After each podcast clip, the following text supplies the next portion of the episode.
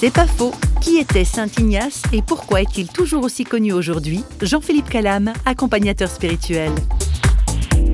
Je crois que la grande actualité d'Ignace, c'est que l'être humain aujourd'hui se pose beaucoup de questions sur qu'est-ce qui se passe à l'intérieur de notre psychologie, de notre affectivité, notre imagination, notre mémoire, notre volonté aussi, notre intelligence, qu'est-ce qui peut favoriser un équilibre?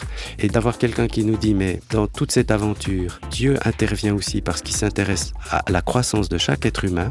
Et Dieu peut aider à éduquer avec toutes ces facultés qu'il a données à l'être humain, de sorte que l'être humain devienne un être non pas qui est sous perfusion de Dieu puis qui n'existerait plus, mais pas non plus quelqu'un qui veut vivre en orphelin sur la Terre, comme si la Terre était fruit d'un pur hasard et puis que les êtres humains doivent se débrouiller tout seuls. Non, il y a deux partenaires. Il y a Dieu et il y a l'être humain. Ils ont à faire alliance. C'est pas faux, vous a été proposé par parole.ch.